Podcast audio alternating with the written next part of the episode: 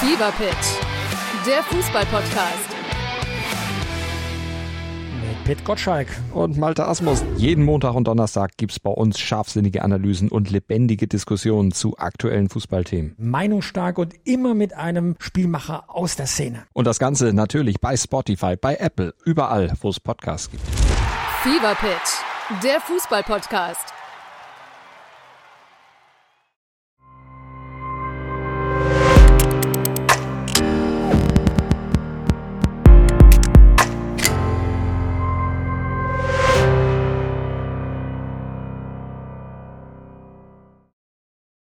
Einen wunderschönen guten Tag, guten Abend und äh, ja, guten Morgen und herzlich willkommen zu Bubbles Sprechen Football oder um genauer zu sein, heute werden wir über den Super Bowl ein bisschen sprechen, äh, rund um das Thema American Football. Ihr wisst es, ihr seht es, falls ihr auf YouTube seid. Football ist eine meiner großen Leidenschaften, da ich ja selber fünf Jahre lang gespielt habe in den USA. Aber das passt auch gut zum Thema Finanzen. Auch das äh, werden wir heute ein bisschen unter die Lupe nehmen, die Business-Seite von American Football. Und äh, wieder, falls ihr auf YouTube seid, seht ihr sofort, wir haben prominente Gäste am Start. Ich freue mich mega, dazu kommen wir gleich. Aber zum ersten Mal sehe ich heute Michael mit seinem Trikot an. Ja. Ja. ich wusste, dass du ein Trikot hast, aber noch nie habe ich das gesehen. Ja, ich finde das auch ein bisschen frech, dass du einfach so tust, als ob ich gar keine Ahnung von Football hätte. Ich muss dazu sagen, ich habe mit 16 haben äh, Freunde von mir bei den Cologne Crocodiles gespielt und dann haben die mich überzeugt, Touch Football zu spielen. Dann habe ich gespielt, ein Spiel, drei Touchdowns gemacht und dachte, ich beende meine Karriere am Höhepunkt. äh, und das war's dann mit meiner äh, Footballerfahrung. Ähm, aber für äh, die äh, Community, ähm, ja, die letzten zwei Wochen an den Börsen waren eigentlich wie die Wochen davor. Und das Highlight aktuell ist natürlich Super Bowl in den USA. Immer mehr ist das auch ein Highlight in Deutschland. Und daher haben wir drei äh, prominente Gäste, die auch podcasten. Mögt ihr euch kurz vorstellen? Wir haben zwei Dominiks und einen Jan anwesend. Ähm, und ihr podcastet für, äh, ja, rund um das Thema Football logischerweise. Möchtet ihr euch kurz vorstellen und vor allem auch erzählen, was ihr da in eurem Podcast so erzählt? Dominik. Ja, Welche ich fühle mich, jetzt- ich fühl mich jetzt einfach mal angesprochen. ähm, ja, wir sind Quarterback Sneak. Wir äh, sind seit Dezember sind wir, glaube ich, gestartet, also recht spät in der Saison, aber jetzt vor allem in den Playoffs jede Woche zu hören, auch überall, wo es Podcasts gibt. Wir reden vor allem über eben Quarterbacks und beleuchten die spannendste Position oder die wichtigste Position im Football, weil er, dieser Spieler hat nun mal bei jedem einzelnen Snap den Ball in der Hand und da wird alles gesteuert, da beginnt jeder Spielzug und da haben wir ein ganz besonderes Auge drauf, auch weil natürlich unser prominenter Name, äh, der Jan Stecker, selber Quarterback war, auch eben, und er ist jetzt Präsident bei den Cologne Crocodiles, da haben wir schon mal hier direkt die Verbindung. Ach, das wusste ich gar nicht. Also so viel zu meiner Fachexpertise. Ähm, äh, ich kenne euch natürlich, äh, äh, ich habe da mal kurz reingespingst, äh, aber euer Podcast ist schon eher für, wie würd, was würdet ihr sagen, äh, für, für, für äh, Fortgeschrittene oder so für Leute wie mich, die grob die Regeln kennen äh, und äh, zu den ähm, Playoffs da mal reinschalten? Was würdest du sagen, Jan? Äh, also ich würde sagen, wir haben einen Podcast, der von jedem verstanden werden kann, weil wir eher so auch auf die emotionalen, emotionalen Dinge eingehen, die einen Quarterback ausmachen, seine Führungsqualitäten, klar auch wie er spielt. Ein bisschen Ahnung von Football sollte man schon haben. Äh, aber ich glaube, da kann jeder reinhören und äh, so mal, ja, so die inneren Seiten und auch das, das Denken und die Qualität eines Quarterbacks erfahren und dass der halt der wichtigste Spieler ist. Und es gibt ja auch schillernde Persönlichkeiten im Moment als Quarterbacks in der NFL. Da haben wir eine Menge zu reden. Aber ich glaube, den kann, kann jeder anhören, oder? Jungs? Ja, ne? Wir fachsimpeln da nicht in irgendwelche Bisschen Stufen Grundwissen. mit Blue, Power, Right, Left Tackle, schon. Wing, Swick, keine Ahnung. Ja. Ja, da ist ja viel passiert äh, in den letzten Jahren, aber Thema Quarterback, da ist ja gerade einer zurückgetreten, der offensichtlich ganz gut Hm. war. Wer denn? Ja, äh, äh, Nicht mitbekommen, gar nicht mitbekommen. Ich äh, kenne nur äh, Giselle Bündchen äh, äh, und äh, es gibt ja, äh, haben wir in dem Podcast schon gesagt, das Giselle Bündchen Index und der äh, Indexmann äh, ist wohl äh, Tom Brady äh, zurückgetreten. Das ist natürlich, ist das ein Thema, was ihr thematisiert oder eher, also natürlich thematisiert ihr das, aber geht es eher um das Spielerische oder auch um solche Events? Der andere Dominik gerne. Ähm, ja, geht, geht da natürlich erstmal äh, bei, dem, bei dem Rücktritt ums Sportliche, weil das war mit der, der beste Quarterback aller Zeiten. Ja, Bitte was? Der jetzt mit das äh, war 44 mit der Jahren- beste Quarterback Mit? aller Zeiten. Bitte? Mit wem denn? Er hat ja nur sieben Super Bowls gewonnen. Ist ja, ist ja, okay. War mit der Ja, Beste, okay. ja, war so einer, der war ein in bisschen besser als der Durchschnitt. Ja, so knapp, ne? knapp über dem Average war der. Ähm, ähm, und deswegen haben wir da natürlich erstmal über das Sportliche gesprochen. Jan hat dann natürlich auch noch mal ein bisschen über Giselle gesprochen. Ne? Kann ich nachvollziehen. Aber Spielt, was, was, spielt eine große Rolle bei uns. Ja. Und wie, wie, wie, wie Ja, kommt das. Thema an? Ich meine, ihr, ihr habt ja auch viel mit Zahlen zu tun. Ich weiß ja, American Football, äh, die Amerikaner lieben Statistiken, genauso wie die Finanzwelt Statistiken liebt. Äh, also es gibt vor jedem Spiel alles Mögliche an Statistiken. Aber was, was, was würdet ihr sagen? Also wie kommt der Podcast an, aber wie kommt American Football an? Also ich habe jetzt gestern Abend gelesen, die äh, ersten NFL-Spiele werden in München und Frankfurt oder vielleicht sogar noch in Frankfurt, aber München steht auf jeden Fall fest. Also offensichtlich kommt das Thema an oder was würdet ihr sagen? Ja, also ist American Ja. Football here to stay? Also es ist mehr als nur so ein, so ein kurzer Hype, der jetzt irgendwo mal kurz anhält und irgendwann wieder vorbei ist. Über diesen Status sind wir, glaube ich, schon längst hinaus. Diese Sportart hat sich nicht nur im deutschen Fernsehen etabliert, sondern auch mittlerweile einfach unter Sportfans etabliert. Das sieht man jetzt auch in unserem Podcast. Ich meine, ich, ich, wir waren alle so ein bisschen, okay, klappt das überhaupt? Es gibt schon genügend Podcasts auf dem deutschen Markt. Also gefühlt jeder Dulli, der ein Mikrofon hat, der macht auch einen Podcast im, im Footballbereich. Also in der NFL ist es ja noch mal krasser. Aber trotzdem sind wir jetzt ähm, wir sind alle sehr positiv angetan, wie, wie wir bisher angekommen sind. Ähm, auch die Zahlen sind da echt super. Und ja, alleine, dass die NFL jetzt sagt, wir kommen nach Deutschland und nicht nur einmal, sondern jetzt auch wirklich die nächsten vier Jahre sind ja jetzt schon mal safe. Das zeigt, dass das einfach der größte internationale Markt für die NFL ist. Wir sind, also Deutschland ist für sie wichtiger als England, wichtiger als Mexiko. Und ja, das ist mehr als nur ein Hype. Und ich glaube, Jan kann da am besten noch was zu, zu sagen. Der ist derjenige, der dieses Ganze hier mit in Deutschland groß gemacht hat. Also im Prinzip ist es äh, ist ja Fußball die, die Sportart in Deutschland, mit der du eigentlich immer und ewig die, die meiste Quote machst. Du kannst sogar mit der dritten Liga hier äh, noch Quote machen. Aber Tatsache ist, dass sich, seit wir den, äh, die NFL übertragen, die ganze Saison, hat sich die Sportlandschaft in Deutschland ein bisschen verändert. Also wir haben, sind mittlerweile mit American Football, einer, einer völlig atypischen europäischen Sportart, die zweitbeste Sportart in Deutschland, was die Quoten und die Fernsehzuschauer angeht. Ne? Das Krass. schließe ich jetzt mal aus. Also die, ich, ich rede von den normalen Ligen. Wenn du natürlich eine Handball-Weltmeisterschaft hast oder eine Eishockey-Weltmeisterschaft und Deutschland da irgendwie nach vorne kommt, dann haben die auch gute Quoten. Aber wenn du über die ganze Saison blickst, ist äh, American Football tatsächlich die zweitstärkste Sportart in Deutschland geworden. Mhm. Und das innerhalb von fünf Jahren. Und die Fan, also die Community ist, ist riesengroß draußen auf Social Media. Und die Quoten, wenn wir jetzt zum Beispiel letztes Jahr haben wir, lass mich nicht lügen, aber dem Super Bowl, äh, der, ich meine, der findet nachts statt in Deutschland zwischen 0 und, und 5 Uhr morgens hatten wir in der Spitze 4 Millionen Zuschauer. Also wir hatten 60 Prozent Marktanteil. Wahnsinn, ja. Mehr kriegst du auch beim Fußball nicht. Klar war nachts, aber wir hatten immerhin im Schnitt noch 2,3 oder 2,4 Millionen. Und das ist eine unglaubliche Zahl für, für die Uhrzeit und für die Sportart. Ja, was mir am Football gefällt, ist, es engaged. Also die Menschen sind so miteinander vernetzt und verbunden. Ich glaube, das kriegt äh, die Community in Deutschland auch sehr gut hin. Ich habe da, ich habe es ja gerade gesagt, vor 20 Jahren haben meine Kumpels bei Clone Crocodiles äh, da gezockt. Damals gab es schon mal so ein äh, Hype, so ein Football-Hype. Ich hatte das Gefühl, das sollte dann aber so übers Knie gebrochen werden. So nach dem Motto, wir wollen direkt alle Stadien füllen. Ähm, und als Laie, Externer würde ich sagen, das hat sich jetzt eher natürlich entwickelt. Ähm, und äh, ich glaube, das ist dann auch nachhaltiger. Aber was glaubt ihr, muss passieren, damit auch die Kids anfangen, Football auch als Sportart, als Alternative zum Fußball wahrzunehmen? Ne? Weil Köln, Cologne Crocodiles haben eine gewisse Tradition. Ich glaube, in anderen Regionen ähm, gibt es gar nicht die Alternativen. Ah, es ist mittlerweile, muss ich sagen, ist äh, Football schon auch unter den Jugendlichen eine gute Sportart geworden. Äh, wir versuchen mit den Crocodiles zum Beispiel jetzt vor dem Sommer äh, in die Schulen reinzugehen, äh, da mal so, so Workouts-Projekte zu machen, äh, so eine Projektwoche, wo du auch mal Football kennenlernen kannst. Äh, das Schöne an, an American Football ist, und das kriegen natürlich immer mehr mit, klar, du hast immer, es ist eine Kampfsportart, also es ist eine Vorstadt, eine, Sportart, wo mehr als nur ein bisschen rumgeschubst wird.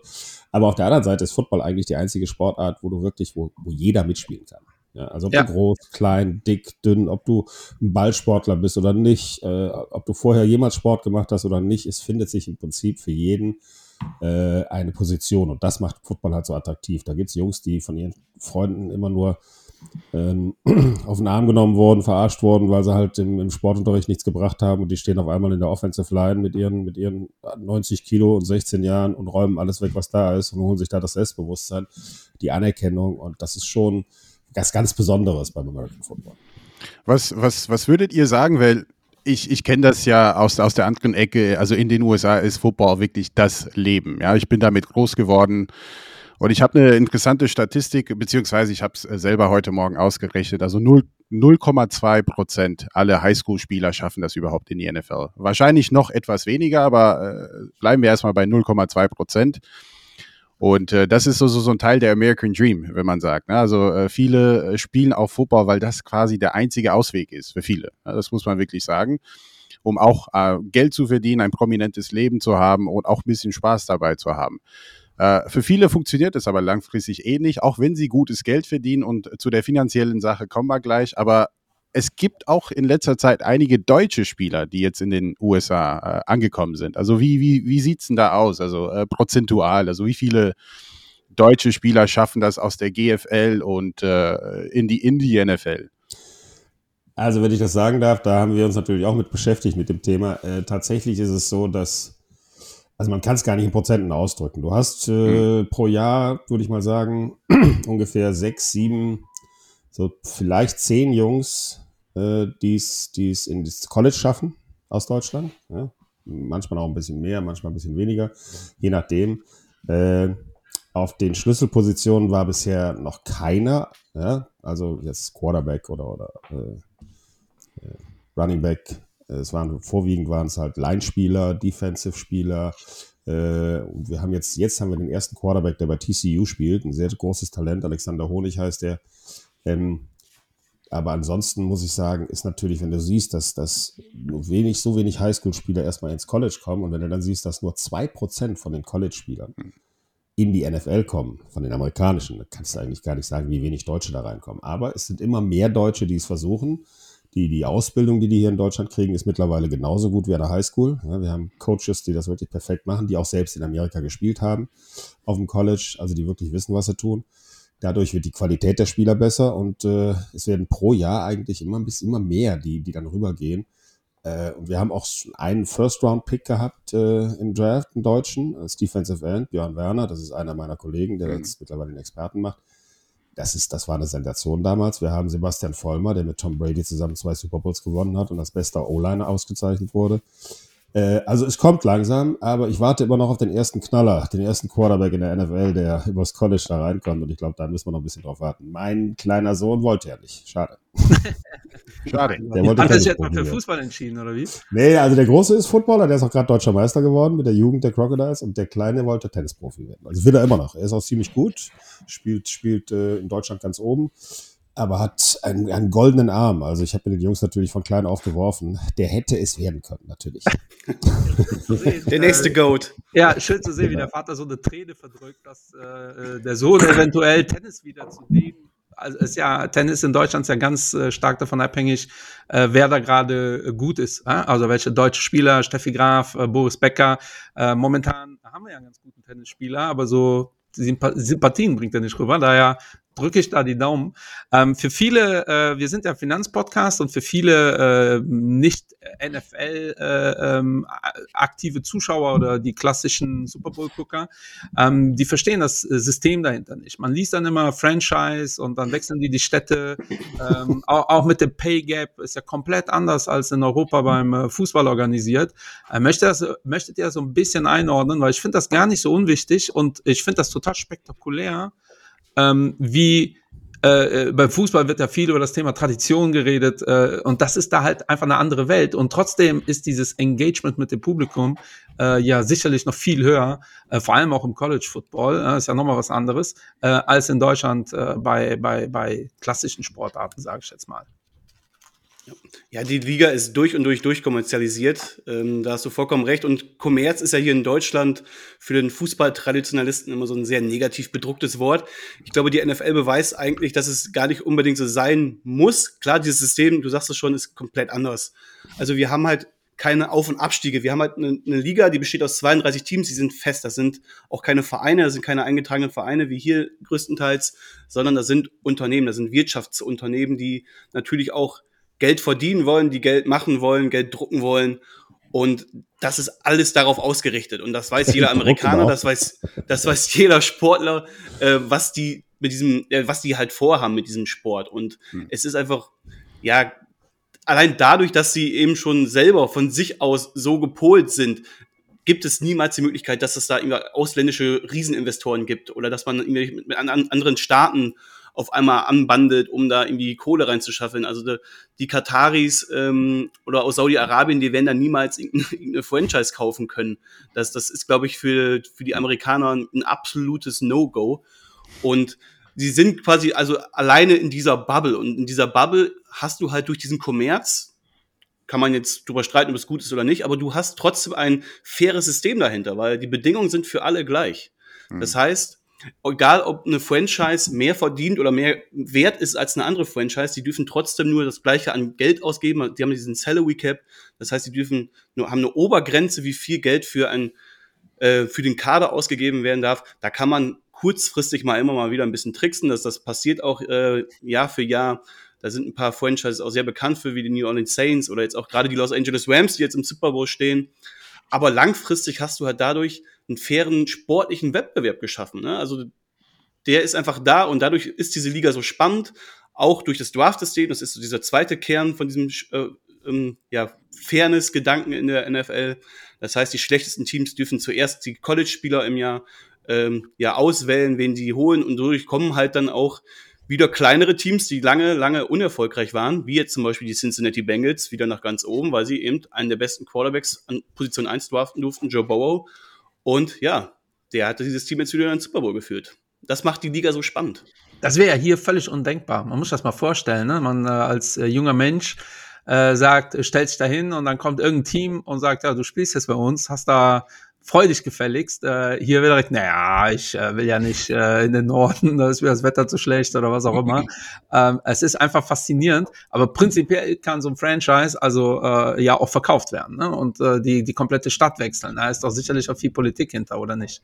Wenn du, wenn du jetzt Geld hast, könntest du dir die Denver Broncos kaufen. Die stehen zum Verkauf. Ne? Ja, und dann könnte ich daraus machen die Cologne Broncos. Was, was hältst du davon, Michael? Also wir beide, wir, wir hätten zusammen vielleicht gerade genug Geld dafür. Ne? Also die Denver Broncos sind auch historisch eine geile Mannschaft eigentlich. Haben auch die stehen, glaube ich, also ich glaube, der Verkaufspreis, was wird's? Um die drei Milliarden werden es wohl werden. Circa drei Milliarden, dann muss ich meine Kryptos äh, verkaufen. Ja, ja, wollte ich auch sagen. Aber Michael, gut, dass du äh, Kryptos angesprochen hast, äh, weil äh, ich habe jetzt hier viele interessante Statistiken. Also wie, wie schon gesagt am Anfang, also äh, Football lebt auch von Statistiken, ja, also, zum größten Teil. Und äh, das Thema Kryptos ist wohl sehr, sehr heiß jetzt gerade. Also unter anderem natürlich, weil sie gut gelaufen sind. Aber Super Bowl, äh, da denkt man sofort als äh, Amerikaner auch an die Halftime-Commercials. Und auch das ist schon angekündigt worden, dass viele der Krypto-Anbieter, ja, also man erwartet halt hier geile, geile Commercials. Äh, habt ihr da schon Einblicke? Ne? Und höchstwahrscheinlich äh, werden die Kryptokurse im Laufe der Halftime-Show auch durch die Decke ja, gehen. Das, das sagt man, ja. Und viele spekulieren auch äh, gerade darauf. Und das könnte auch mit ein Grund sein, warum Bitcoin äh, in den letzten paar Tagen, also fünf bis zehn Tagen, eigentlich auch wieder gut gelaufen Aufwärtsbewegung ist. Ja, ja. Ich schätze mal, wir werden oft äh, Matt Damon sehen, ne? Der macht ja gerade diese bekannte Werbung hier in Deutschland. Ja. Also die, die Werbekosten sind jetzt festgelegt für, für den Super Bowl. Die liegen dieses Mal, letztes Jahr waren es 5,6 für 30 Sekunden, jetzt sind es 6,5 Millionen Dollar. Ne? Für ja, Inflation, ne? 6,5 genau. Millionen für 30 Sekunden. Genau ist der Wahnsinn. es ist äh, äh, auch tatsächlich mit, ähm, also ich kenne jetzt die Zahlen nicht äh, beim Thema Fußball und Weltmeisterschaft, aber ähm, die kommen da ja nicht annähernd dran. Ne? Die werden ja extra produziert. Ähm, und das ist, wie Dominik sagt, ne, einfach eine äh, Maschinerie, äh, eine äh, Geldmaschine, die da angeworfen wird. Und das ist, glaube ich, aber halt ein Ticken ähm, auch USA. Das ist für die Leute halt okay. Ja, hier ähm, ist sofort alles kritisch, was äh, ich habe gestern Statistik gesehen, die Mannschaft, die in den letzten zehn Jahren, Fußballmannschaft, am meisten Geld verdient hat mit Transfers, war tatsächlich Hoffenheim, ja, die auch sehr stark in der Kritik stehen, weil ein Mäzen dahinter steckt und äh, siehe hier, wer macht äh, äh, klassisch am meisten Geld durch Transfers, äh, Hoffenheim. Glaubt ihr, dass sich ist das nicht ein Problem, wenn die NFL hier wirklich Fuß fassen will? Dominik hat es eben gesagt, Deutschland ist der wichtigste Markt, aber in London äh, haben ja Spiele schon stattgefunden, wenn mich nicht alles täuscht. Mhm. Ähm, und in Deutschland fängt das jetzt, oder kommt die NFL hier Glaubt ihr, ist das ein richtiger Weg oder sollten wir nicht eher in Deutschland versuchen, äh, Companies wie Cologne Crocodile zu etablieren? Äh, das wirst du nicht hinkriegen. Also es wäre schön, als Präsident der Crocodiles würde ich mich wahnsinnig freuen, wenn äh, meine Franchise mal drei Millionen kosten würde, aber oder drei Milliarden, ach drei Millionen würde schon ja. reichen. Dann würdest du ähm, verkaufen, ne? Dann würde ich sofort verkaufen. Aber Tatsache ist, das, was, äh, was den Football so attraktiv macht, äh, und das mal abgesehen davon, apropos Werbespot, es sind ja auch 500 Millionen englischsprachige Zuschauer dabei, die sich das Programm der, der Amerikaner angucken insgesamt. Das heißt, du hast also auch da unglaubliche Werbemöglichkeiten. Ja, in Amerika hast du äh, nach wie vor, äh, weiß ich gar nicht, 200 Millionen oder ich, ich, ich glaube 100 Millionen. Also die haben unglaubliche Zuschauerzahlen. Und gerade die Werbespots in der Halftime, die sind ja speziell nur für den Super Bowl gemacht worden. Es gibt jetzt von ja. BMW einen neuen, neuen Spot mit Arnold Schwarzenegger und, und Ralf Möller, äh, wo, wo ein Elektro-BMW SUV äh, angepriesen wird die werden nur dafür produziert und montags geht es nicht nur um den Super Bowl in allen Radioshows und Fernsehshows, es geht auch um die Werbespots. Also die werden dann ja nochmal die Tage danach gehypt, da gibt es ein eigenes Ranking, was war der beste Werbespot, da sind ja schon unglaubliche Spots gelaufen auch. Deswegen äh, in Deutschland äh, kannst du leider nur Zuschauer mit, äh, mit der NFL machen, weil die ist halt das Spektakuläre wenn ich eben gesagt habe, nur zwei Prozent der College-Spieler kommen in die NFL, dann kannst du dir ungefähr vorstellen, wie auch der Unterschied der NFL zum, zum College ist. Also jeder, der in die NFL kommt als Spieler, merkt, dass das, dass das ein Wahnsinnsunterschied ist, weil alles viel, viel schneller passiert, weil die Leute noch viel stärker sind und, und noch viel besser tackeln können und werfen können, weil eben nur die absoluten Top-Leute, nur die zwei Prozent Spitze kommen in die NFL. Und das kannst du im deutschen Football, in der GFL oder auch in der Europa League, so eine Qualität kannst du einfach nicht erreichen. Und das ist das, was die NFL so speziell macht, weshalb die auch so erfolgreich ist in Deutschland und natürlich auch alles, was drumherum passiert. Wenn wir jetzt sehen, was mit Alvin Kamara ist, ich weiß nicht, was mitbekommen hat, der jetzt auch angeklagt ist, weil er äh, jemand, jemand äh, schwer verletzt hat in der Schlägerei. Also da passiert ja andauernd immer irgendwas. Ja. ja. Und das ist auch so ein, so ein Teil, der die NFL ausmacht. Es ist halt, es sind halt, es ist eine wilde Sportart und das sind wilde Jungs, die das spielen. Und wenn du mit 2,23 auf einmal, äh, weiß ich nicht, 10 Millionen im Jahr verdienst, kannst du auch schon mal durchdrehen, ja, so innerlich. Wenn du noch nicht Gehört ja auch, wie Andre sagt, zu diesem American Dream, ne, aus den Slums, äh, genau. äh, ist, äh, ist ja ganz klar äh, NBA und NFL. Aber ich glaube, äh, wie Jan ja eben richtig gesagt hat, NFL ist ja noch viel mehr Sportart für alle. Also wo bei der NBA ist schon mal klar, eine gewisse Körpergröße muss man einfach haben, äh, wenn man nicht wirklich ein Ausnahmetalent ist.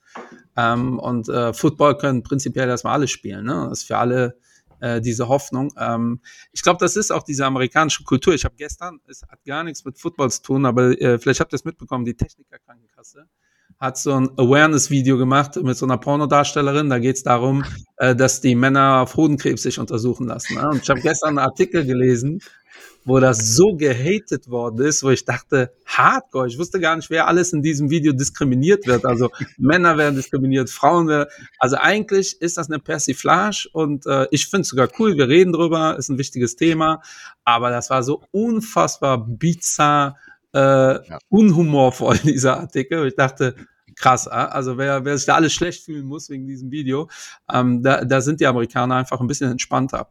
Aber nochmal zurück zum Thema Pay äh, Gap oder Pay äh, äh, Maximum Pay. Ähm, wie, wie sieht denn das aus? Wie viel ist denn das so im Schnitt? Ja, also ich könnte das jetzt gar nicht greifen. Ich weiß, Tom Brady ist jetzt nicht schlecht bezahlt oder war nicht schlecht bezahlt. Ähm, wie sieht denn das aus? Ein Star pro Team und dann kann man sich nichts mehr leisten oder wie funktioniert das? Ähm, also Tom Brady zum Beispiel war nie der Bestbezahlte, weil Tom Brady sich immer in den Dienst der Franchise gestellt hat und gesagt hat, ich möchte lieber weniger, dafür holt mir bessere Spieler. Ne? Ja. Das war wahrscheinlich einer der Gründe, warum er so erfolgreich war. Die anderen äh, ist das, was ich auch, was wir auch wir dreimal besprochen haben. Die die anderen äh, machen sich den Hals voll und vergessen dabei, oh, meine Franchise kann den ganzen Rest gar nicht mehr bezahlen, wenn ich so viel bekomme. Ne? Jetzt, ja, ich glaube ab Nick, ab wann nächste Saison kommt der Vertrag von Mahomes? Zum Tragen. Ab nächste Saison wirkt der ja, genau. Ja. So, und dann, was hat er dann? 43 Millionen Dollar oder so im, im Jahr? Boah. Ne? Und, Genau, äh, also die, das ist ein Vertrag, den es bisher in dieser Größenordnung in der gesamten Sportwelt noch nicht gab. Also auch äh, die Basketballer, die ja tendenziell sogar noch in der Spitze mehr verdienen als die NFL-Stars, äh, auch da gibt es so einen Vertrag bisher nicht. Und der ist jetzt kein, ist jetzt kein kurzer Vertrag, sondern der geht über zehn Jahre. Der sind sich zehn Jahre am Stück diese 43 garantiert. Da sind natürlich auch viele Boni mit bei oder sowas. Aber der hat einfach schon eine extrem hohe Grundstruktur. Und Mhm. ich meine, der Salary Cap, der liegt jetzt, äh, lag jetzt in diesem Jahr bei 180 Millionen so um den Dreh. Ist ein bisschen gesunken durch Corona, aber ab nächstes Jahr wird er wieder steigen. Ich glaube, dass der dann auch direkt über 200 geht. Ich, ich habe die Zahl gerade nicht mehr vor Augen. Aber Aber schon mal über die- 200 ist jetzt runtergegangen wieder, aber der wird auf jeden Fall wieder hochgehen, wenn Corona vorbei ist. Aber Ja, das ist, ja was die Liga an jeden 20%. Verein zahlt. Jede, Ja. jede, die Liga zahlt jedes Jahr, glaube ich, auch 200 Millionen an jeden Verein aus. Und dann kriegt man Holmes muss er 20 Prozent Pi mal Daumen vom, vom äh, und Football hat ja ein paar Spieler äh, im Team. Ähm, Wahnsinn, aber äh, äh, Mahomes ist gefühlt für mich ja schon so der Star momentan. Ne? Äh, äh, sehr aufregender Spieler in meinen Augen, ähm, auch sehr interessant äh, von der Art und Weise, wie der so tickt, äh, spektakulär. Ähm, oder würdet ihr sagen, na, das ist so gerade ein Hype äh, la Krypto oder wie auch immer?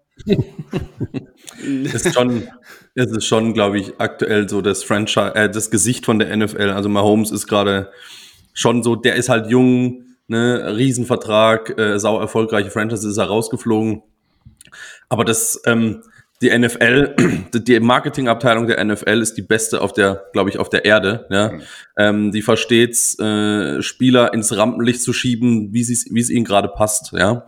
Und ähm, aber Mahomes ist schon, glaube ich, eines der vier, fünf Gesichter nach vorne. Ja, das, das sieht man auch an dem äh, Madden-Cover. Ne? Also es gibt so wie FIFA-Spiele, gibt es auch jedes Jahr neue Madden-Spiele und äh, da teilt Mahomes mit Tom Brady äh, das Madden äh, 2022-Cover. Und das sagt ja schon einiges. Und ich meine, vor ein paar Jahren war, war er ganz alleine auf dem Cover. Kann das sein? Oder, ja, genau, ja. Ja. Ja, und da gibt's Also- aber auch, deswegen passt auch wieder wieder eins, weil es gibt ja den berühmten Madden-Fluch. Ja? Genau. Jeder, der am Madden-Cover war in dem aktuellen Jahr, ist nicht in den Super Bowl gekommen. Und wer ist heute? Tom Brady hat es aber geschafft jetzt. Einmal, Tom Brady ja. hat es ja, genau. Ach, das ist mir auch neu. Tom Brady hat es jetzt nicht geschafft. Er ist jetzt rausgeflogen. Nee, dieses Jahr, aber letztes Jahr hat, weil, Ja, ja, weil, ja. oder wann war er auch mit auf dem Cover? Meistens, Ja. wenn du am Cover bist, äh, schaffst du es nicht in den Super Bowl und kannst ihn auch nicht gewinnen. Also, da gibt's Also- ja Entweder man, man, richtig man schafft es nicht auf Spiele. dem Super Bowl oder man verletzt sich. Also auch das ist sehr, sehr oft passiert. Also auf dem Cover gewesen und dann direkt Verletzung äh, geholt. Äh, Also wenn Mahomes nächstes Jahr Werbung für Nutella macht, dann ist die Karriere vorbei. Ja. Also nächstes Jahr, Den Fluch gab es auch. Ja. nächstes Jahr wird es kein Spieler treffen, weil da wird, da wird Madden selber vermutlich auf dem Cover sein, Das vermute ich denke mal. Ah, warum ist das? Äh, haben Weil wir jetzt gestorben ist gestorben. gerade. Das ist ah, gestorben. Ja, Mhm. dann äh, John. Madden ist ja der Namensgeber dieses Spiels. Also von Ja. daher. Wahnsinn. John Madden, ja. ja. Ja, ja was äh, äh, zum Thema Wochenende, was glaubt ihr denn, wer gewinnt? Ja, auch, auch dazu, es gibt ja- es gibt ja, der Wettmarkt ist ja gerade auch wieder komplett äh, am eskalieren. Also ich glaube, dieses Spiel, ich, ich kann mir nicht vorstellen, dass es, dass es ein Sportevent gibt, wo mehr Wetten drauf geschl geschlossen werden Mhm. können als ein Super Bowl. Du kannst ja wirklich auf jede Kleinigkeit äh, wetten. Du kannst vor dem Spiel wetten, wie lange die, die äh, Hymne dauert, äh, wie lange der, der Sänger oder die Sängerin quasi die Hymne singt. Du kannst wetten, wer den Cointoss gewinnt oder welche Münze da fällt. Du kannst wetten, wer den ersten Touchdown macht oder den ersten Lauf macht. Das ist wirklich auf jede Kleinigkeit. Da bietet die NFL natürlich auch vom Spiel her sehr, sehr viel, äh, allein durch die ganzen Statistiken. Und ich glaube, die Quote liegt jetzt knapp für die Rams. Also die Rams sind Favorit im Spiel. Ich meine, die waren die gesamte Saison über ein, ein Anwärter auf den Titel. Und die Bengals sind ja, ja, so ein bisschen mit auch reingerutscht. Klar, die haben es, wenn man im Super Bowl steht, hat man es verdient, aber trotzdem waren sie immer auch irgendwo ein Außenseiter und haben die Außenseiterrolle eingenommen. Äh, Also wir haben darüber auch bei uns im Podcast drüber gesprochen. Jetzt ähm, gestern ist er rausgekommen. Und Jan und ich sind auf Seiten der Bengals und der Domi ist bei den Rams. Aber ich muss dazu sagen, mein Herz ist auch bei den Bengals, aber mein Verstand ist bei den Rams. Und äh, deswegen kam ich nicht, äh, kam ich nicht drüber hinweg. Mein Firma, ich bin die ganze Saison mit Borrow gegangen und will jetzt auch, dass er gewinnt, aber ich glaube, ich glaube, dieses All-Star-Team von den Rams äh, wird's machen. Also ich bin generell immer für den Underdog. Ja, ich will immer, dass der Underdog gewinnt, deswegen bin ich auch bei den Bengals. Äh, und ich muss sagen, äh, die ganzen Playoffs über, ob das gegen die Raiders war, ob das gegen die Titans war oder gegen die Chiefs, jedes Mal hieß es vorm Spiel, ja gut, aber hier ist aber Endstation jetzt, weil so gut sind sie nicht und das schaffen sie nicht und sie haben sie alle weggeräumt. Ja, und, ja, und äh, gegen die Chiefs war ja ein wahnsinniges Spiel. Also absolut. alleine was da. Die gesamten, also die gesamten Playoffs waren eigentlich ja. der absolute Wahnsinn. Alle Spiele wahnsinnig eng. Das ist natürlich auch was, das hast du selten, ehrlich gesagt. Also für mich als Host dieser, dieser TV-Show war das, war das ein Traum. Ja? diese Spiele kommentieren zu können, weil das, das ist also was, sechs, sechs Playoff-Spiele, die alle im letzten Spielzug entschieden wurden. Und deswegen kannst du eigentlich kaum sagen, wer da am Ende gewinnt. Aber ähm, wie gesagt, da ich immer für den Underdog bin und äh, an den neuen Mit-Superstar der NFL glaube, an äh, Joe Cool, äh, glaube ich, dass die Bengals das machen. Ja, mit dem ja, Namen muss man ja äh, eigentlich Superstar werden. Äh, ja, aber wie, wie man so schön sagt, ne, an jedem verdammten Sonntag, also es ist eigentlich egal, ne, wer den besten Rekord hat. Äh, die beste Mannschaft an dem Tag wird gewinnen. Und ich sage einfach mal, mein Herz schlägt für die Detroit Lions und jetzt sagt jeder was, die sind doch gar nicht im Super Bowl. Doch, in oh unserem Herzen sind sie im Super Bowl, ja. ja. Weil Eminem da ist. Bitte? Weil Eminem da ist. Eminem ist da, ja. Und Matthew Stafford, ne, der Quarterback. Der hat früher für die Detroit Lions gespielt. Leider muss man auch sagen, auch wenn die NFL fair ist, ja, dass die schlechteste Mannschaft bei dem, äh, ja, bei dem äh, Draft die erste und zweite Picks bekommt, äh, muss es ja keine Rolle spielen. Also die, die Detroit Lions sind leider einfach schlecht. Aber Cincinnati Bengals hat es geschafft. Also deshalb gibt es auch Hoffnung für uns, also für die DJ, äh, Detroit Lions. Aber Matthew Stafford ist am Start und deshalb, äh, I'm rooting for Matthew. Ja. Und ich glaube, dass sie auch gewinnen werden. Und ich sage auch den Score. Ne? Ich lehne mich weit aus dem Fenster. Und ich bin berühmt für sowas. Michael, du kennst mich doch. Ja, natürlich. Ich sage 27 zu 19. Wie das entsteht, weiß ich nicht, aber es wird spannend sein. Ja, ich hoffe 0-0. Nein, nein, also ich hoffe. ich hoffe Eins nach Verlängerung. Ja, ich hoffe, es wird ein spannendes Spiel, weil ich muss zugeben, äh, ich äh, ab äh, äh, tatsächlich ab Playoffs schaue ich mir die Spiele an und dann entscheiden die Spieler, ob ich einschlafe oder nicht. Ja, und äh, da bin ich bei Jan. Ähm, dieses Jahr war es einfach krass. Also war es wirklich äh, war es wirklich so, dass die Spiele vorbei waren und ich erstmal äh, noch mal eine halbe Stunde äh, irgendwie Teletubbies gucken musste, um äh, wieder auf Normalniveau zu kommen.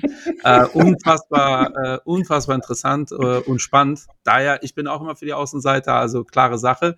Ähm, das äh, wird ein Thema. Ich gehe auch zu denen, die dann im Anschluss sich die YouTube-Commercials, ähm, weil in Deutschland sieht man die ja nicht, auf, äh, auf YouTube anschaut. Das ist ja auch ein eigenes Phänomen. Mhm. Was glaubt ihr denn monetär, wie viel Potenzial hat dieses Thema in Europa? Also schafft es, wird es NFL, ich hoffe es übrigens, äh, NFL schaffen, äh, wirklich neben dem Fußball da wirklich eine dominante Rolle einzunehmen langfristig?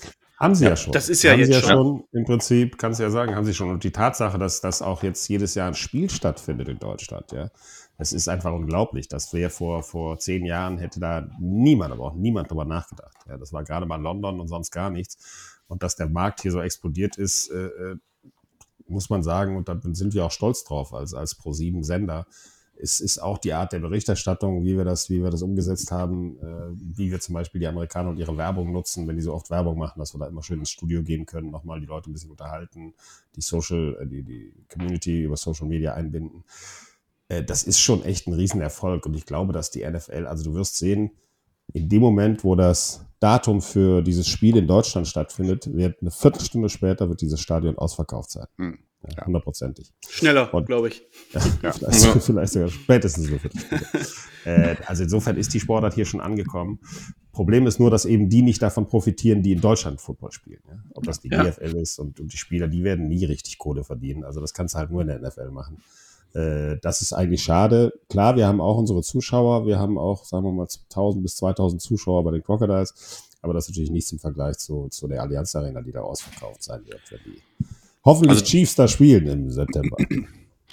Aber ja, ich hätte direkt die nächste Frage, weil ähm, ich bin äh, vor 15 Jahren nach Deutschland gekommen, damals mit der Hoffnung, also erstens, äh, um hier zu studieren, das ist schon erledigt, hinter mir gebracht. Ich dachte, aber damals, damals wollte ich in dem Alter, ja, mit 18, 19, frisch aus der Highschool, auch hier äh, in der NFL Europe einsteigen.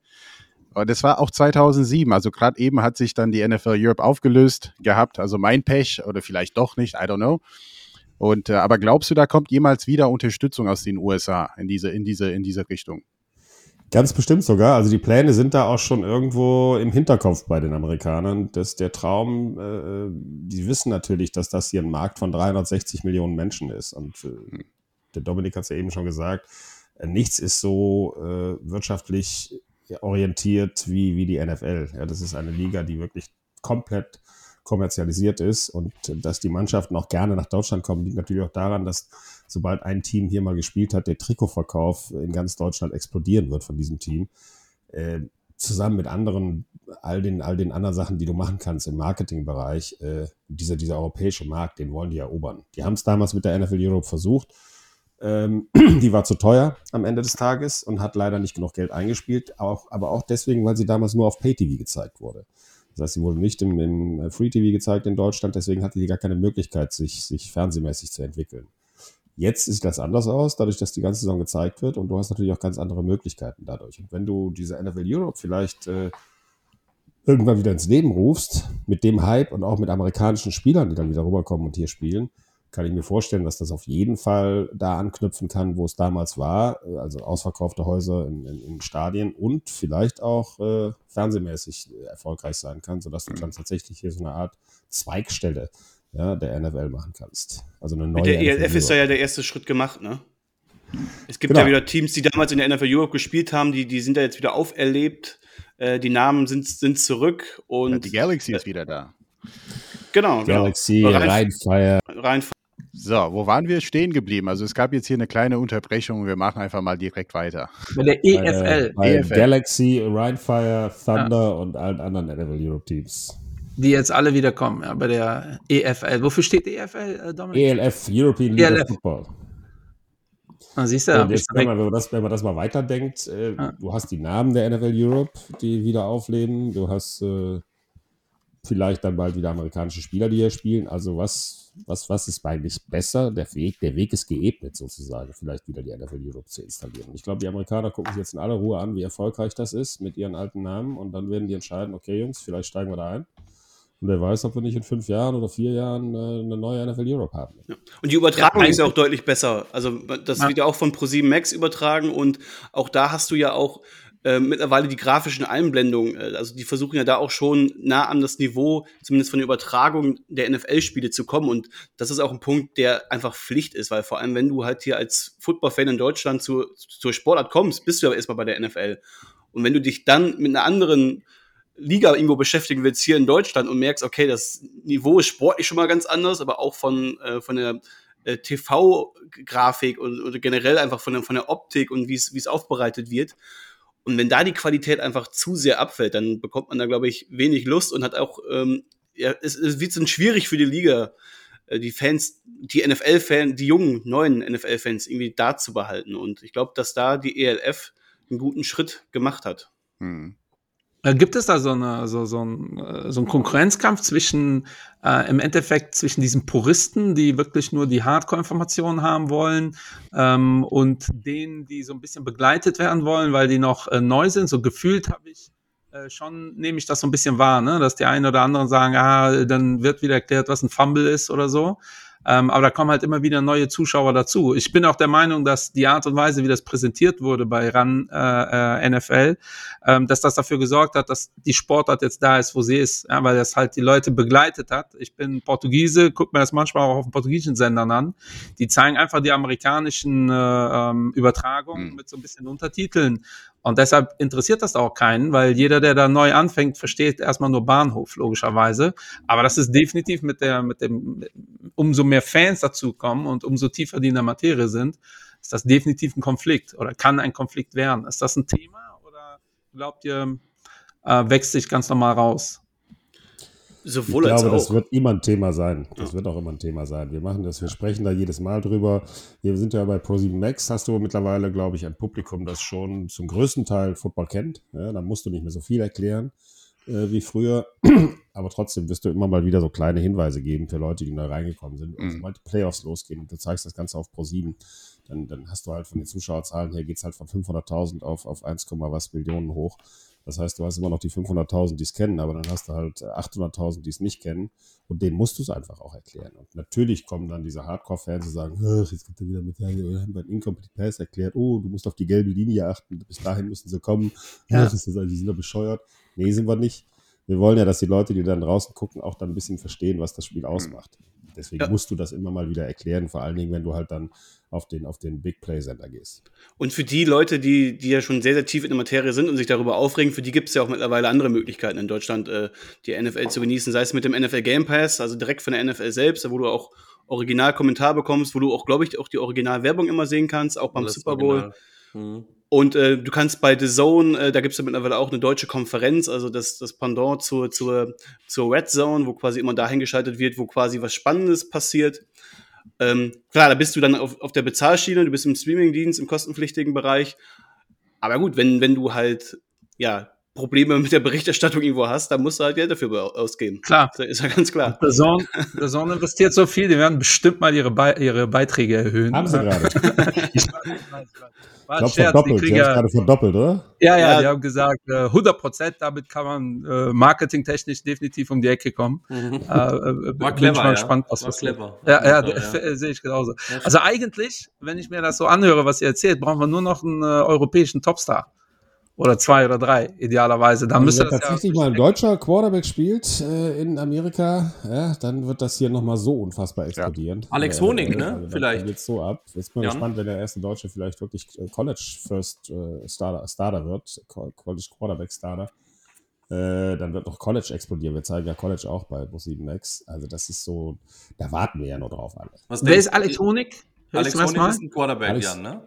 Ja, Alex Honig ist ein Quarterback, der hat früher bei Schwäbisch Hall gespielt, bei den Unicorns ist er aufgewachsen, hat da seine Ausbildung bekommen, ist, ich glaube, 1,95, 1,96 groß, äh, hat einen wahnsinnig harten, starken Wurfarm und kann auch noch laufen. Also ist eigentlich von der, von den physischen Fähigkeiten her der perfekte Quarterback.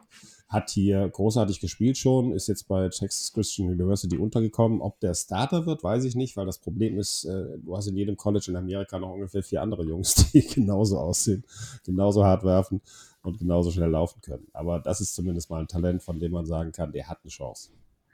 Wie ist das in der Ausbildung? Ähm, ist man da nicht relativ früh schon festgelegt auf eine Rolle? Also äh, Jan hat es ja selbst gesagt, die 16-jährigen 1,90 Meter Hühnen, die werden ja tendenziell jetzt nicht unbedingt als Quarterback äh, ausgebildet. Äh, und äh, ich frage mich da, ob da nicht wirklich auch viel Potenzial äh, verloren geht, nur weil man sehr früh in so eine Schiene festgeklammert wird. Ja, das kann natürlich schnell passieren, dass, dass man auf der falschen Position landet. Ich glaube aber, wenn man lang genug Football spielt auf der Highschool und im College, dass die Trainer da erfahren genug sind, um zu erkennen, auf welche Position du richtig hingehörst. Und selbst wenn du Receiver bist, wirst du mal den Ball in der Hand haben und damit werfen dürfen.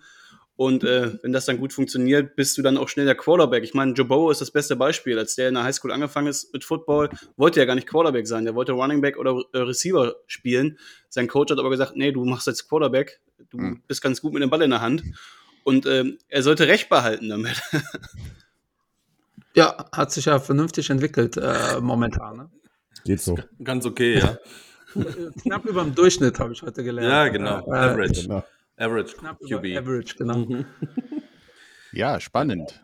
Äh, ein, ein Beispiel gibt es ja auf jeden Fall. Also, das ist jetzt kein, kein europäischer Spieler gewesen, aber ich kann mich an Jake Delhomme äh, sehr, sehr gut erinnern, der für die Carolina Panthers in, irgendwann mal gegen dann die Patriots gespielt hat. Ich meine 2003. Field Goal von Vinatieri verloren in der letzten Sekunde. Mhm. Genau. Aber äh, der hat ja auch einige Jahre hier ähm, NFL Europe gespielt, weil er für die New, äh, New Orleans Saints damals nicht gut genug war. Und das ist ja wiederum ein, ein Anreiz für die NFL, hier wieder mal Geld äh, zu pumpen, also wenigstens äh, hier einige neue Talente zu finden oder die. Da gibt es ja, doch, da gibt's ja noch zwei. Sorry, äh, da gibt es ja auch wirklich noch zwei ganz große Beispiele, die hier in Europa gespielt haben, mit Kurt Warner, der dann nachher mit den Rams äh, den Super Bowl gewonnen hat. Zum Beispiel, wieder. Oder auch äh, James Harrison, der hat, glaube ich, hat er nicht in, in Düsseldorf bei Rheinfeier gespielt? Der, der ja. Star-Linebacker der, der Pittsburgh Steelers. Also wirklich mhm. zwei Riesennamen in der NFL, die hier in Europa angefangen haben, um, weil sie in der, in der NFL die Chance nicht bekommen ja. haben, aus, aussortiert wurden, ausgefiltert wurden und dann hat hier die ihre Chance genutzt haben und so wieder zurückgekommen sind. Ne? Also die, die Wege dafür gibt's. Definitiv. Und ich hoffe, hier ein paar die NFL hört fleißig zu und dass sie auch Deutsch verstehen können und äh, auch verstehen können, was der Anreiz dahinter ist. Also unbedingt hier mehr für das Thema Football, American Football in Europa. Äh, Fände ich super. Ja. Aber es gibt noch keine so echten europäischen Stars in der NFL. Das ist ja, da ist ja NBA ja weiter, ne? Ah, das Ja, stimmt. die haben ja, äh, die haben ja, äh, also mir fällt da ein Chinese ein, der ist jetzt kein Europäer, aber der äh, es geschafft hat, ein Grieche, der aktuell Serbe, äh, äh, Dirk Nowitzki logischerweise. Ja. Ähm, da ist ja die Durchdringung ja dann doch höher. Liegt das eher daran, dass das hier im, im Breitensport eher angesiedelt ist, noch das Thema Basketball oder wie könnt ihr euch das erklären? Ich glaube einfach, der, der, das Punkt liegt bei der NFL. Die, die, die Kids, die lernen halt schon von klein auf äh, mit dem Ball zu spielen und wenn, ja, äh, werden damit groß. Ne? Hier in Deutschland gibt's oder in Europa gibt's überwiegend Fußball und danach kommt ganz, ganz lange nichts. Und wenn du dann irgendwann mit, mit 12, 13, 14 zum Football kommst, hast du halt schon riesen Defizite im Vergleich zu dem, was die, was die Amis da bis in der Zeit gelangt haben. Vor allem taktisch gesehen. Das ganze Körperliche, das, das, das kriegst du schnell hin, aber dieses taktische Sehen, die ähm, Spielintelligenz, die, damit wachsen die halt auf. Und da hat Europa halt noch einen großen, großen äh, Nachholbedarf. Also übersetzt sagst du, Basketball ist äh, taktisch einfacher. Da muss man nur das Physische lernen. Ja, ich meine, Basketball wird natürlich auch hier mehr gespielt in Deutschland. Ne? Also Ja. das ist jetzt schon präsenter. Es gibt an, auf jedem Schulhof gibt's einen, gibt's einen Basketballkorb und von daher ist das eine Sportart, die man eher hier noch ähm, im Lande spielt und eher ich rankommt. würde ich würd, ich würd die Aussage schon unterschreiben sofort. Also wenn ich jetzt an meinem Playbook aus der Highschool denke, und das war nur Highschool-Football, ne? wir, wir reden hier von 250 Seiten. Und das muss man alles auswendig lernen. Und man muss auch, ein guter Quarterback kann die Defense sofort lesen. Ja? Aber das lernt man nicht erst in der Highschool und auch nicht in der Middle School. Das lernt man wirklich in der Youth-Programm. Ne? Also wirklich mit fünf, mit sechs fangen die Amis schon Football zu spielen. Genauso wie Fußball hier. Ne? Und deshalb ist es eine ganz andere Sache dort wie hier. Und deshalb entstehen da ganz andere Talente wie hier. Also man muss wirklich sehr, sehr früh anfangen. Und äh, ja, also äh, ich Also sofort als, unterschreiben. Ich als großer Fußballfan würde schon sagen, dass äh, Football wahrscheinlich taktisch das, die komplizierteste Ja. Sportart ist überhaupt und sicherlich auch die am professionellsten äh, ausgeführte Sportart. Äh, ich wundere mich beim Fußball immer wieder, dass äh, Ecken zum Beispiel, ne, das ist ja so mehr oder minder, machst du kurz oder knallst du rein und das war's. Ja, und in der NFL hat man halt für äh, jeden äh, möglichen Bereich hat man mehrere Trainer und alles wird wirklich analysiert. Ähm, und äh, beim, also beim Basketball, beim Fußball äh, ist das halt deutlich weniger ähm, Grips dahinter. Man sagt ja auch, Football ist ähm, äh, Schach, äh, Menschenschach oder irgendwie sowas in der Art. Ja, es ist Ja, äh, Schach von, von Koordinatoren und Headcoaches gegeneinander. Die spielen da Rasenschach. Definitiv. Ja. Schach mit Kühlschränken hat doch Frank Buschmann immer gesagt. ja, genau. Ja, da, äh, Schach mit Kühlschrank, ja, das passt auch sehr gut. Ja. Daher muss der äh, Quarterback auch äh, äh, relativ äh, viel Grips zwischen den Ohren haben. Jan, du warst Quarterback, oder? Hä? ja, Tatsache ist, du musst als Quarterback, deswegen ist das auch die wichtigste Position. Äh, nicht, nur, nicht nur musst du die Spielzüge natürlich äh, alle drauf haben und alle verstehen, du musst auch gleichzeitig die Defense lesen können, du musst sagen können, passt dieser Spielzug zu der Defense, musst im Notfall ein Audible reingeben, dann den Spielzug noch an der Line of Scrimmage ändern. Ähm, aber du musst auch, und das ist noch viel wichtiger, ein Teamleader sein. Also die müssen, du musst Respekt haben. Die, die ganze Mannschaft muss einen enormen Respekt vor dir haben, an dich glauben, weil nur dann kannst du die mitziehen. Und das ist auch ein ganz wichtiger Bestandteil eines Quarterbacks. Ja. Also man sagt ja zum Beispiel bei, bei jetzt Joe Burrow, äh, Joe Cool, dass der auch so leicht arrogante Züge hat manchmal, ja, wenn er mit seinem, mit seinem, mit seinem riesen Kettenanhänger da rumläuft, der mit Diamanten besetzt ist und so sagt, Leute, natürlich sind die echt, dafür verdienen die viel zu viel Kohle, dass, ich nicht, dass die nicht echt Ja. wären. Äh, das ist immer so eine Grenze zwischen ähm, von sich selbst überzeugt sein, was du sein musst. Wenn du dieses Selbstbewusstsein nicht hast, dann brauchst du gar nicht erst auf den Platz zu gehen und schon gar nicht im American Football. Ja, das gilt für jede Sportart, aber beim Football und als Quarterback noch viel, viel mehr, weil du musst die Mannschaft mitziehen. Also ich war damals zum Beispiel nicht der, nicht der bessere Passer. Ich habe ja auch einen Amerikaner verdrängt tatsächlich auf der Starting-Position. Das gab es so in der, in der GFL damals nur in zwei Mannschaften überhaupt. Äh, es war auch so, dass ich eigentlich, ich war der bessere Teamleader. Also ich habe die Mannschaft besser, besser mitgerissen. Das gehört auch noch dazu. Und deswegen ist diese, diese Position Quarterback mega komplex. Also das ist schon, deswegen schaffen es auch nur wirklich so wenige Heisman Trophy Winner oder beste College-Spieler dann auch in der NFL Fuß zu fassen. Was wir im Moment haben, äh, wir haben im Moment, glaube ich, vier oder fünf riesen Talente in der NFL. Ja, mit Justin Herbert bei den Chargers, mit äh, Joe Burrow, Patrick Mahomes, Josh Allen. Das sind alles Jungs, die sind so um die Mitte 20.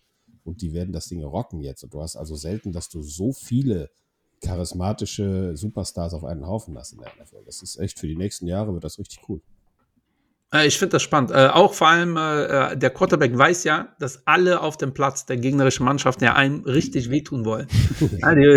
die, wollen ja einen nicht nur äh, irgendwie den Ball, ab- aber idealerweise wollen ja einem richtig wehtun, um halt, äh, also ich sag nicht verletzen, aber richtig wehtun, damit halt bei der nächsten Aktion äh, natürlich dieses Selbstbewusstsein vielleicht doch nicht so ganz so tickt. Ähm, und ich vergleiche das immer mit äh, der entscheidende Elfmeter, den kennt man ja beim Fußball, ist ja beim, äh, äh, beim Quarterback äh, mehr oder minder jede Aktion. Ne? Ein falscher Wurf, äh, Turnover und äh, es geht in die andere Richtung. Ähm, Finde ich äh, wirklich äh, dieses mentale, da viel zu wenig drüber geredet. Und auch dieses Team-Ding, weil wenn die äh, Verteidiger da einen äh, durchlassen, äh, tut's auch weh. Passiert das auch mal, so wie in Filmen immer wieder ange, äh, äh, angeteasert, dass das dass ein Quarterback, der es ein bisschen übertreibt, dass er dann auch so abgestraft wird vom eigenen Team? Oder gehört das ins Reich der, der Fabelwesen? Ich glaube, dass es ins Reich der Fabelwesen gehört und nach Hollywood gehört. Ich denke, die Quarterbacks in der NFL, die, die da hingekommen sind, die an dieser Position sind, die, die haben das verdient in den meisten Fällen und haben sportlich ja, weit gebracht und haben daher den Respekt der Mannschaft. Und dass man da als, als Offensive Line-Spieler mal sagt, okay, den blocke ich jetzt hier nicht, damit mein Quarterback ja irgendwie gesackt wird, das kommt nicht vor, weil das auch in deine eigene Statistik dann irgendwo reinfällt und das will kein, kein Offensive Lineman sehen, dass, dass du schuld bist, dass dein Quarterback umgerannt wurde. Hm. Dann ist auch deine Karriere relativ schnell vorbei. Äh, Wie lange laufen denn da die Verträge? Ich lese das immer wieder, äh, Vertrag aufgelöst wegen irgendwelchen Aktionen. Ähm, das ist da ja doch äh, sehr viel leistungsgebundener, glaube ich, als beim Fußball, ne? Ja. Ja, wir haben halt die, die Quarterbacks natürlich, die ja diese Riesenverträge bekommen, die dann auch meistens relativ lange gehen. Äh, zumindest wenn du einer der großen Stars bist.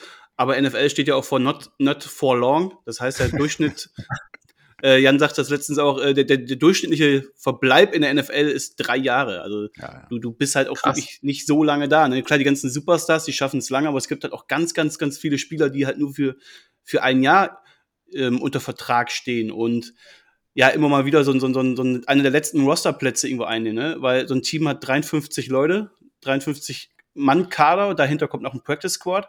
Du hast so, ein- so ein paar Spieler, die noch drumherum schwirren, die, die man schnell, die bereit stehen, wenn, wenn da irgendwo eine Verletzung ansteht.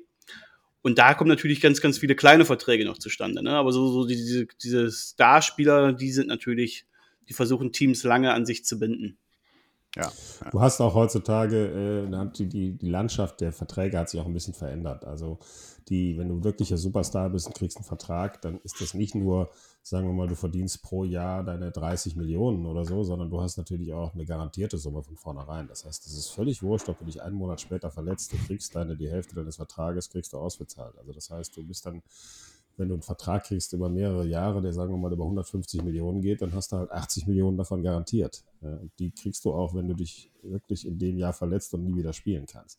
Das ist halt, das hat sich so ein bisschen geändert. Früher waren die Verträge so ausgelegt, dass wenn du dann Pech hattest und äh, verletzt wurdest, gut, dann war es das halt. Dann bekamst du natürlich noch, noch genug Geld, um damit leben zu können, aber diese Monsterkohle, die du heute schon von vornherein kriegst als Garantiesumme oder Signing-Bonus, die, das ist echt, hat sich wahnsinnig. Es ist ja auch so, Michael, du hast ja vorher mal angesprochen, der First Overall Pick muss dann hin in die Stadt, wo es ihn halt hinschlägt. Ne? Hat er halt einfach Pech Ja. gehabt. Aber um mal dir so ein Bild zu geben, der First Overall Pick kriegt im Schnitt 22 Millionen Dollar Signing-Bonus. Ja? Ähm, dafür, dass er der First Overall ist. Das wird dann abgestuft nach unten. Ähm, also es ist ein ganz nettes Schmerzensgeld, wenn du dann halt mal so in so eine Stadt musst wie zum Beispiel Cincinnati oder was auch immer. Äh, Detroit. Detroit. ja. ähm, also das ist so der, der Signing-Bonus ist der Schnitt. Baker Mayfield hat den vor, als er, ich weiß gar nicht, wann der, wann der dran war, der hat seinen, der war in, der hat seinen, seinen Signing-Bonus äh, mal abfotografiert, hat es mal reingestellt, weil in Amerika sprechen die da anders drüber. Das, äh, Edre, das wirst du wissen, die sind da etwas lockerer, was Kohle angeht. Ja. Und bei ihm waren es 23,23 irgendwas Millionen Dollar äh, für die Unterschrift, die er da gesetzt hat. Der Vertrag selber ist nicht gut von einem Rookie. Das ist ein ganz normaler Rookie-Vertrag, aber der Signing-Bonus ist halt einfach Wahnsinn. Ne? Und da äh, sind die schon mittlerweile recht fair bezahlt und die Spielergewerkschaft ist auch wirklich, ähm, die hat wirklich viel Macht. Ne? Also Und wie ist das im College? Wie viel Geld gibt, fließt da? Gar nichts. Gar nichts, nada, Offiziell, ne? offiziell nichts, ja. Es, es gibt Aber immer du wieder Gerüchte. mittlerweile aber- Werbeverträge abschließen. genau, Also das ist ja jetzt du halt gekippt. keine Werbung machen im College Genau. und heute darfst du tatsächlich, äh, jetzt seit neuestem darfst du Werbeverträge auch als College-Spieler abschließen. Also es kann gut sein, dass die College-Spieler in Zukunft tatsächlich, äh, zumindest die, die richtig guten, auch schon verdienen können. Ja, ja. Und we- wenn man diese 22 Millionen, um jetzt ein bisschen mal das finanziell oder das Thema Finanzen und Aktien wieder mit ins Spiel zu bringen, ja, wenn man als Footballspieler diese 22 Millionen direkt investiert, im S&P 500 beispielsweise, und mit einer Rendite von 10% PA, liebe Leute, Rule of 72, nach 7,2 Jahren hat sich das Geld verdoppelt, ne? Aber äh, deshalb, ich sage das nur deshalb, das wäre meine allerletzte Frage, weil wir sprechen jetzt hier seit einer Stunde und ich glaube, wir können jetzt noch eine weitere Stunde und zwei Stunden äh, quatschen. Das macht echt Spaß. Äh, wie sieht's denn da aus? Also ähm, lassen sich die Profis auch beraten, was das Thema Geldanlage angeht? Oder äh, wird das Geld einfach direkt in Häusern und fette Autos investiert? Oder was, was, was macht man da üblicherweise? machen, ich, ich glaube nicht, dass sie es so machen wie George Best früher, der gesagt hat, äh, die Hälfte des Geldes habe ich ausgegeben äh, für Alkohol und den Rest für, für Nutten und Autos. ähm, ich glaube, heutzutage haben die ihre Berater ja, und die, die haben die schon, kriegen die ja schon im College meistens, äh, dass sich da einer um sie kümmert, der weiß. Und das sind ganz, ganz große Agenturen, die, die genau wissen, was sie tun. Und wer von den Spielern schlau ist, der lässt sich von denen beraten. Es gibt aber mit Sicherheit immer noch den einen oder anderen Spieler, der sagt, ist mir doch egal und haut das Ding halt so weg, wie es reinkommt, sozusagen. Wie gesagt, die sind manchmal 22, 23 Jahre alt und haben auf einmal 20 Millionen in der Hand. Ah ja, aber auch da ist NFL viel professioneller als Fußball. Da passiert nämlich so organisiert gar nichts, äh, so wie ich das mitkriege. Ähm, ja, mega spannend. Also äh, ich muss ja zugeben, beim Thema Investment äh, sage ich ja immer einfache Sprache, aber absolut in die Tiefe und detailliert. Äh, für mich persönlich gilt, in allen anderen Bereichen sammle ich eigentlich nur gefährliches Halbwissen. Ne? Und das war heute für mich perfekt. Ich werde euren Podcast jetzt in Zukunft äh, regelmäßig hören, habe aber jetzt schon wieder so ein paar Sachen aufgeschnappt, wo ich auf Partys so richtig auf dicke Hose machen kann, ohne wirklich viel zu wissen. Ich verweise dann auf euer Podcast, wenn es dann tiefer gründig Ich ist. habe dir noch ein paar andere, Michael. Ich habe euch, Ja. ähm, weil ihr seid ja Statistikfans, hat mir Nick gesagt. Ne? Ich habe euch, mal, Absolut, ich hab euch ja. mal ein paar Sachen rausgeholt, da kannst du auf deiner Super Bowl Party am Wochenende richtig glänzen. Ne? Ähm, der Super Bowl von den Top 10 Ereignissen, Fernsehereignissen auf der Erde sind neun Stück ein Super Bowl. Ne? Krass. Ähm, mit im Schnitt 800 Millionen Zuschauern auf der Welt. Die Spitze war mal 1, irgendwas Milliarden, was diesen Super Bowl geguckt haben. Ähm, Pizza hat zum Beispiel stellt für den Super Bowl 10.000 Hilfskräfte ein zusätzlich. Ähm, die, die, die Krankheiten, die Krankheitsrate geht am Montag nach dem Super Bowl um 10% in den ganzen USA nach oben. Ne, die Krankmeldungen mit 10% mehr als sonst. Ähm, 1,3 Milliarden äh, Chicken Wings werden am Super Bowl Sunday verkauft. Es werden es gibt 1,1 die- davon, wer esse ich? ja. The Es Chicken gibt Massacre, diese- holy es gibt, shit, es man. gibt die Chicken sogenannten, Massacre. es gibt die sogenannten äh, Super Bowl Chickens, die gezüchtet werden, um am, äh, um dann geschlachtet zu werden für den Super Bowl. Also da gibt's extra Farmen, die die Super Bowl Chickens vorbereiten, damit die auch alle da sind, diese 1,3 Milliarden. Ähm, ein Super Bowl Ticket kostet dieses Jahr im Schnitt 8.300 Dollar. Ne? Fürs Stadion, und ihr könnt euch mal ausrechnen, es sind 101.000 Plätze im, im, im Rams Stadium. Stark. SoFi. Mindestens 5.900 musst du hinlegen. Dollar. Genau, Für, ja. für, die, für die schlechtesten. Die Tickets. Werbekosten habe ich euch, die, die Werbekosten habe ich euch vorher schon gesagt. Die sind dieses Jahr bei 6,5 Millionen Dollar. Ähm, und was, was da, dagegen diese ganzen super Zahlen und super, super Zahlen ist total witzig. Es gibt ja die, die NFL-Tarifvertrag. Sowas gibt's auch. Also die NFL hat einen Tarifvertrag und für die Teilnahme am Super Bowl kriegt ein Spieler, der daran teilnimmt, ganze 200.000 Dollar. Ne? Also das steht äh, in keinem Verhältnis zu den Verdiensten, was die so links und rechts haben. Das ist eine lächerliche Summe. Taschengeld. Ja, und ähm, ja, das sind so ein paar Zahlen, wo man äh, ausmachen kann, warum dieses Ereignis einfach so abartig ist. Ne? Also allein dieses, die, die Statistik sage ich auch jedes Jahr den Leuten, die mit mir denn hier gucken, äh, die noch nicht da waren. Ich sage, Leute, von, von zehn Ereignissen, da ist kein einziges WM-Finale dabei. Ne? Hm. Fußball, das ist alles der Super Bowl, ne? der da, der da diese Dinge abräumt. Also das ist wirklich ähm, das Event Obwohl ich jedes Jahr. frage, ne? was das eine Ereignis ist, was nicht Super Bowl ist. Ja, das, das müssten wir mal rausfinden tatsächlich, ja. Ja. Das müssten wir mal rausfinden. Was auch, ähm, was auch Wahnsinn ist, äh, in manchen Bezirken in den USA, und da habe ich schon Screenshots gekriegt, weil ich habe viele Freunde dort, kommt eine Warnung, bitte gehen Sie nicht alle in der Halbzeitpause auf die Toilette, weil dann kommt kein Wasser. Das kenne ja. ich. Das kenne ich aus meiner ja. Zeit in Michigan. Das kenne ich. Äh, bitte gehen Sie nicht auf Toilette, weil sonst kann sein, dass Sie einfach nicht spülen können, weil wir haben kein Wasser. Ja? äh, für alle, wenn alle aufs Klo gehen in der Halbzeit. Ja? Aber das ist ein echtes Problem, weil ich nehme Leute wiederum sportlich nicht ernst, die während des Spiels auf Toilette gehen. das ist für mich auch unentschuldbar. Ja, aber in, USA in Deutschland ist, USA ist das Problem noch. noch nicht. Es gibt ja ein paar Unterbrechungen zwischendurch. Und Domi, dafür sind die Domi, Domi, ich korrigiere dich nicht, äh, nicht gerne, aber die, die Zuschauerzahl weltweit, die lag noch nie über äh, eine Milliarde. Das ist tatsächlich auch ein Mythos, der von der NFL so ein bisschen verbreitet wird. Äh, darüber ähm, habe ich auch in meiner Bachelorarbeit geschrieben, oh, weil die, die, die haben mal äh, veröffentlicht, wie viele ja, Fernseher die quasi erreichen können, wie viele Bildschirme die erreichen können. Und dadurch ist quasi diese, diese riesenhohe Zahl äh, zustande gekommen. Aber da ich alleine. Da muss ich dich wieder korrigieren. Ich habe die Zahl gehört, weil, es, weil die, die Handys dazu zählen. Ja gut, aber auch, die, aber auch die zählen natürlich irgendwo mit dabei, ne? Die Handys zählen also dazu. Einschalt, wenn, du Handy, wenn, du auf dem Handy, wenn du auf dem Handy gucken kannst, die Zahl derer, die erreicht werden können, sind jetzt bei 5 Milliarden. Ne?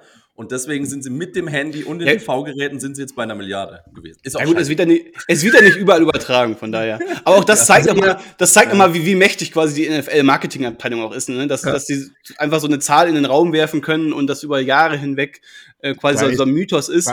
Aber Donald Trump ist irgendwo damit be äh, beteiligt, höchstwahrscheinlich. Also, ja, also ich sehe schon, die Google Trends gehen hoch.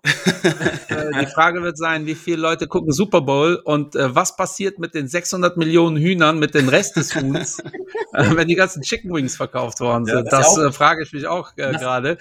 Äh, wir haben gestern die Folge äh, aufgenommen, äh, investieren in Nahrungsmittel. Äh, die kommt in ein paar Wochen raus. Hätten wir die Info mal früher gehabt, hätten wir das gestern äh, mit eingebaut. Wie hättest, du in die Super Bowl Chicken, hättest du in die Super Bowl Chicken Farms investiert wahrscheinlich. Ne? Ja, ja, äh, ja, aus ethischen Gründen vielleicht nicht, ja. weil das gruselt mich gerade ein bisschen. Ja. Äh, aber äh, vielen das Dank für, für, für, für, den äh, Input. Äh, äh ich äh, werde da ein Ding nach dem anderen raushauen. Äh, ich sag euch dann, äh, ich gebe euch dann, äh, es wäre natürlich schlecht, wenn die Leute den Podcast gehört haben. Dann, dann darfst du den veröffentlichen einfach erst nach Sonntag. Nee, ja, das wiederum. Ich frage erstmal, habt ihr den Podcast gehört? Wenn nicht, dann äh, hau ich einen nach dem anderen raus. Was auch, was ihr auch mal machen könnt noch, es gibt jetzt ähm, auch, auch mal diese Marketing-Wucht, die die einfach haben. Ähm, ja. Für das AFC Championship Game, ich weiß nicht, ob ihr das mal geguckt habt, gib mal ein ja. AFC Championship Team, ähm, Tom Cruise zum Beispiel Top Gun, ein Top Gun Trailer, der hat, der hat ja. anderthalb Millionen Dollar gekostet, um ein Championship Game auf CBS anzukündigen. Ja. ja. Ähm, jetzt gibt's die Ankündigung für den Super Bowl der beiden Teams von The Rock. Ja, gibt's auch auf YouTube. Könnt ihr euch mal angucken. Ist in den Trends auf Platz eins oder zwei. Ähm, was die Kansas gegen 49ers war das. Hm? Ja, das ist, das ist einfach geisteskrank, was die da machen. Ja, die Marketingabteilung der NFL, äh, wenn man jemals die Chance hat, ich würde da umsonst ein Praktikum machen. Das wäre mir völlig wurscht. Aber die ist einfach nicht zu toppen. Ne? Vielleicht gibt es da mal irgendwann Aktien, dann kann man da mal rein investieren. Ja, mal schauen. Ne? Äh, also ich, äh, dann würden wir euch definitiv nochmal einladen. Ähm, Endrit, hast du noch eine Frage? Sonst sprengen wir unsere Stunden, unser Stundenlimit, was wir uns eigentlich gesetzt haben irgendwann mal. Das dürfte offiziell die längste Folge sein, glaube ich. Ne? Ja, glaube ich auch. Jetzt, äh, aber wirklich mega, mega spannend. Und vielleicht machen wir irgendwann mal einen Teil 2. Also ich würde mich auf jeden Fall freuen. Und äh, ja, äh, wie gesagt, ich habe ich glaube, ich bin der Einzige, der für die Rams ist hier, ne? Also eins gegen ja. vier. Ja, wunderbar. Du hast auch, was hast du gesagt? 29, 17 oder sowas? Ich habe äh, nee, 27, 19 gesagt. 19. 27, 19. Also ich halte dagegen, äh, jedes andere Ergebnis habe ich dann gewonnen, dann bezahlst du das nächste Abendessen. Ansonsten zahle ich dir definitiv ein Abendessen, wenn das hinhaut. Ja. Unsere Tipps ja. findet ihr übrigens auf unserer Instagram-Seite, äh, quarterbacksneak.podcast, da haben wir unsere Tipps auch veröffentlicht. Also verraten, wir hier, verraten wir hier mal nicht, schaut einfach da rein. Und folgt ja, uns. Wir, wir werden uns da folgen, verbinden ja. und folgt bitte hier den Leuten. Es hat mir auf jeden Fall monstermäßig Spaß gemacht als so NFL-Newbie. Ähm, und ich bedanke mich. Äh, Endrit, das ist deine äh, Folge. Du hast die letzten Worte. Ja, ist meine Folge. Also Männer, vielen lieben Dank für die Zeit. Und äh, ich bin sehr, sehr gespannt auf das Wochenende. Auch wenn das Spiel für uns erst am Valentinstag ist, am Montag. Ne? Es findet am Sonntag statt in den USA aber eigentlich für die Amis und für uns als äh, Fuß, äh, Football-Fans, nicht Fußball, um Gottes Willen, äh, wobei Fußball mag ich auch, ne? Äh, das ist nicht das Thema. Ist das ganze Wochenende eigentlich nur Super Bowl? Und ich bin sehr gespannt. Ich wünsche allen viel, viel Spaß. Und äh, ja, danke für die Zeit und bis zur nächsten Folge, liebe Barbo Community. Folgt auch gerne ran Sport und äh, auf alle Kanäle, die sind wirklich überall unterwegs. Und Quarterback, Quarterback Sneak ist der Podcast, ja. Auch gerne über alle Kanäle folgen und bis zur nächsten Folge. Danke, Männer. Ciao. Macht's gut. Ciao. Macht's gut, ciao. Ciao, ciao.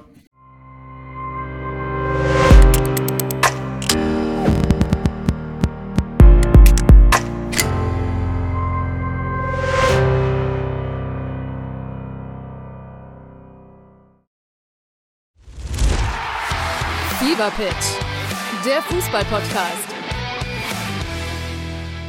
Pit Gottschalk. Und Malte Asmus. Jeden Montag und Donnerstag gibt's bei uns scharfsinnige Analysen und lebendige Diskussionen zu aktuellen Fußballthemen. Meinungsstark und immer mit einem Spielmacher aus der Szene. Und das Ganze natürlich bei Spotify, bei Apple, überall, wo es Podcasts gibt.